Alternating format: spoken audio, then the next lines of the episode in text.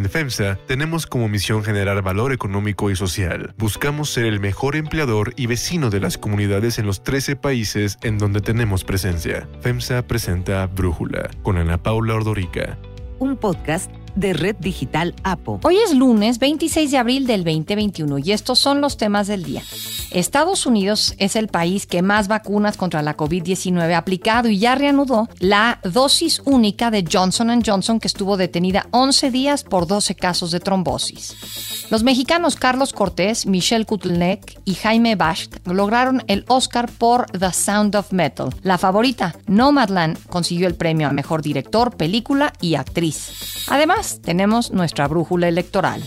Pero antes vamos con el tema de profundidad.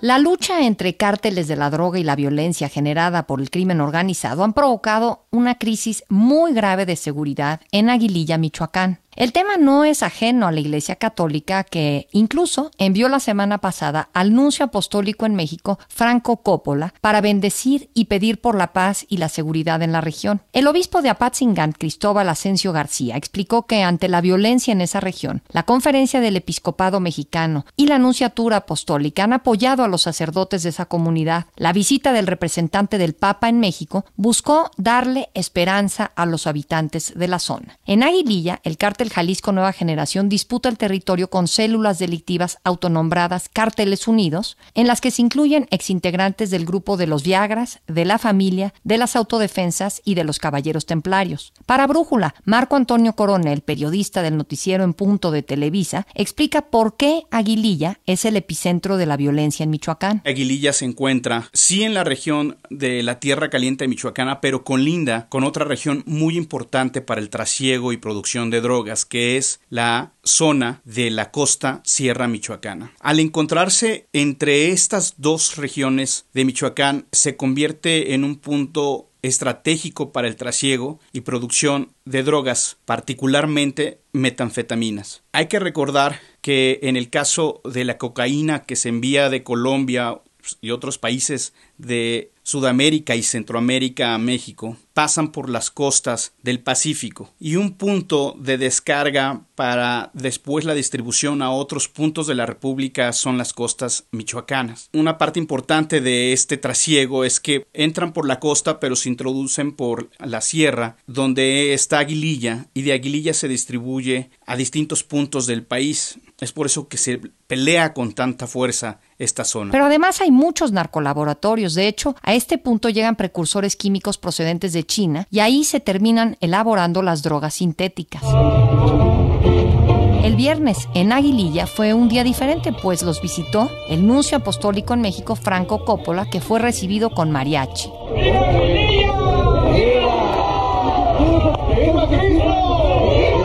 Se ofició una misa por la paz y recorrió el Aguaje, el poblado más afectado por la violencia del crimen organizado. Dijo que su presencia en el lugar no era para desafiar a nadie, sino para hacer sentir a la población que la iglesia está cerca de ellos, pero también criticó al gobierno. Sabemos que los que parecen tener el mando sobre esta tierra se van en el oblío. Nuestros queridos que han sufrido, por los cuales estamos en duelo, viven para llegar a Aguililla, Franco Coppola salió desde Apatzingán y durante dos horas recorrió 79 kilómetros de carretera que los criminales controlan. De hecho, para limitar el paso, hacen narcozanjas, que días antes fueron tapadas y policías estatales vigilaron el lugar para evitar que los grupos criminales hicieran nuevas excavaciones. Durante las últimas semanas, la Iglesia Católica ha jugado un papel muy importante no solo en Aguililla, sino en otros municipios de Tierra Caliente. La reciente visita del nuncio apostólico es la acción más visible por el momento para hacer un llamado a las autoridades a que recuperen el Estado de Derecho en la zona. Sin embargo, el periodista de En Punto, Marco Antonio Coronel, también destaca el papel del párroco de Aguililla, Gilberto Vergara, y del obispo de Apatzingán. Ha sido muy crítico con, las autoridades federales y estatales. Ha llamado a que pongan atención eh, en esa zona olvidada en donde pues se perdió el terreno ante estos grupos criminales y esa posición y esa crítica que ha tomado el padre Gilberto Vergara la ha llevado a un liderazgo en la región muy importante.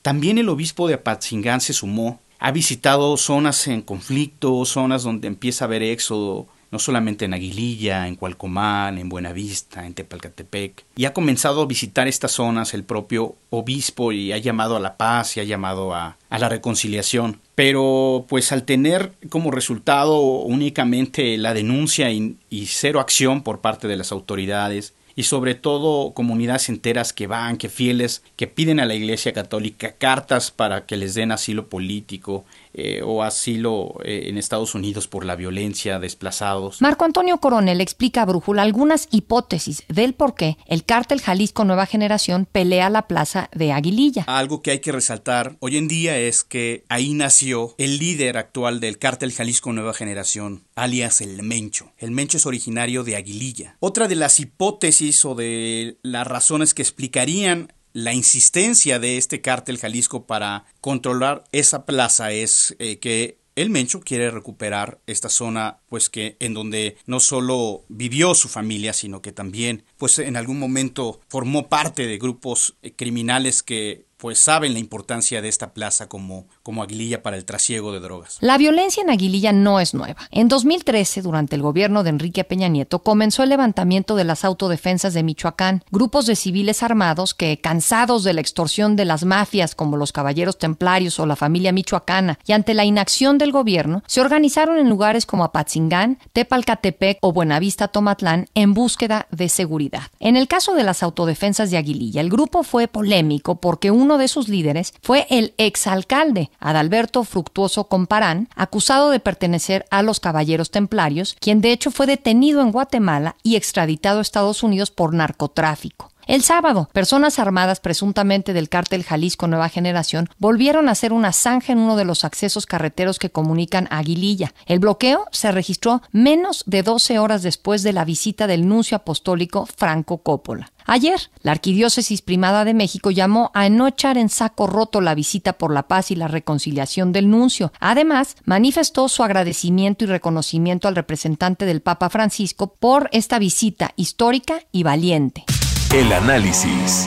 Para profundizar más en el tema, agradezco a Bernardo Barranco, sociólogo, experto en temas de religión, platicar con nosotros. Bernardo, ¿cuál es tu lectura de la visita del nuncio a esta región de Aguililla? Bueno, mira, yo creo que en primer lugar hay que reconocer o hasta agradecer el gesto del nuncio Franco Coppola, porque visita una de las regiones más azotadas por el crimen organizado, una región llamada pues Tierra Caliente que abarca no solamente Michoacán, donde está Aguililla, sino también Guerrero y Estado de México. Y son tierras de nadie, donde los grupos del crimen organizado tienen una ocupación territorial, es una zona que podríamos llamarle un estado dentro del otro estado, es decir, eh, eh, donde está la ausencia total de, eh, del Estado de Derecho, donde imperan las leyes que estos grupos de crimen organizado impulsan o, generan. Y por lo tanto, pues la visita del nuncio, pues es una llamada de atención. Yo creo que hay que agradecerle que a través de su presencia, pues no solamente lleve eh, consuelo en cierto sentido a la población, sino que realce un, un hecho muy lastimoso en la vida del país. Esta sería como una primera cuestión. Y una segunda que me parece muy importante, pues es sacudir a una clase episcopal que está muy apoltronada, muy en la zona de confort, con los poderes donde está muy cómoda y en donde, muy al estilo del Papa Francisco, el nuncio, pues va a una zona de conflicto, una zona muy compleja, usando las palabras de Francisco, va a una zona, lo que llama una periferia existencial para ser solidario justamente con las personas que están más alejadas, que sufren y que viven en la penuria. Entonces creo que este sería como un primer acercamiento a la visita del, nuncio a Aguililla. ¿Y lo verías como un mensaje de la iglesia para los grupos criminales o una búsqueda para acercarse a los habitantes de la zona? ¿Hay un mensaje, pues, de la iglesia? Yo creo que hay varios mensajes. Primero lo que hay que decir también es que Coppola es un nuncio que viene del sur, viene de Leche, el sur de Italia, donde eh, predominan grupos mafiosos ahí. O sea, no es novedoso en su vida cotidiana. Y también fue nuncio en 74, 75 de la República Centroafricana y también del Chad, que como tú sabes muy bien es una zona de guerra, donde los cristianos, que son minoría, sufren pues sangrientas persecuciones. Es decir, el tema de la violencia no es algo ajeno a, a Coppola en su experiencia personal, etcétera. Ahora, eh, la cuestión es esa, en su discurso él lo planteó y reprochó la ausencia del Estado de Derecho, reprochó la falta de presencia de autoridades constitucionales, sea la del gobernador como la nacional, y eso me parece muy importante. Y también otro aspecto muy importante es que el mismo nuncio invita, digamos, a la jerarquía, así lo hizo en la última reunión que fue en su mensaje el 12 de abril, en el mensaje a los obispos en la asamblea plenaria, en donde en función de los datos del censo del 2020, pues eh, simple y sencillamente lo que decía el nuncio era que todos estos datos son una llamada de atención, así lo decía para todos nosotros, y es evidente que nuestros métodos tradicionales ya no funcionan. Es decir, el, el nuncio les pide más osadía, pero ahora con el ejemplo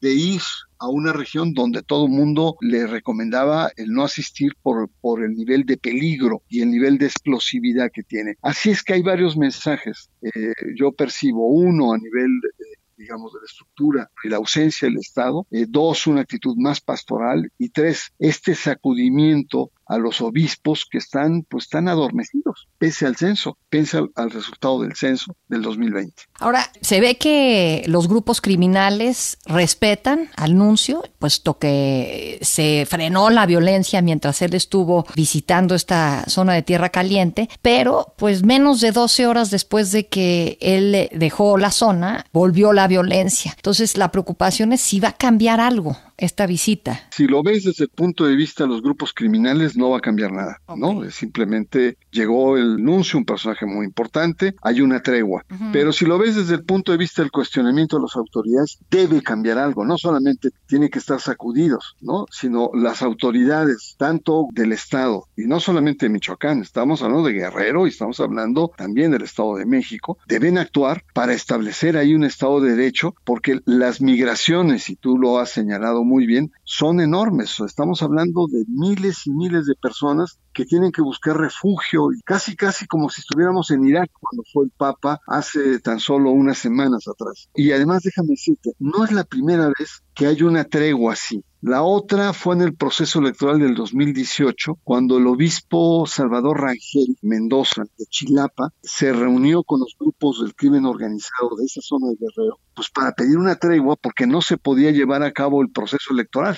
Y eso causó como mucha tensión, diciendo, bueno, ¿qué tiene que ver la iglesia en estos temas? ¿Por qué se mete la iglesia? Bueno, porque queramos o no, eh, la iglesia tiene un nivel de respeto ¿no? frente a estos grupos del crimen organizado que, eh, entre otras cosas, son tremendamente supersticiosos en términos religiosos. Así es que yo creo que lo que sí deberíamos estar pensando, pues es que eh, las autoridades cambien, ¿no? Que vayan cambiando. Sí. Bernardo, muchísimas gracias por explicarnos de manera tan clara este tema que es bastante complejo. Gracias de verdad.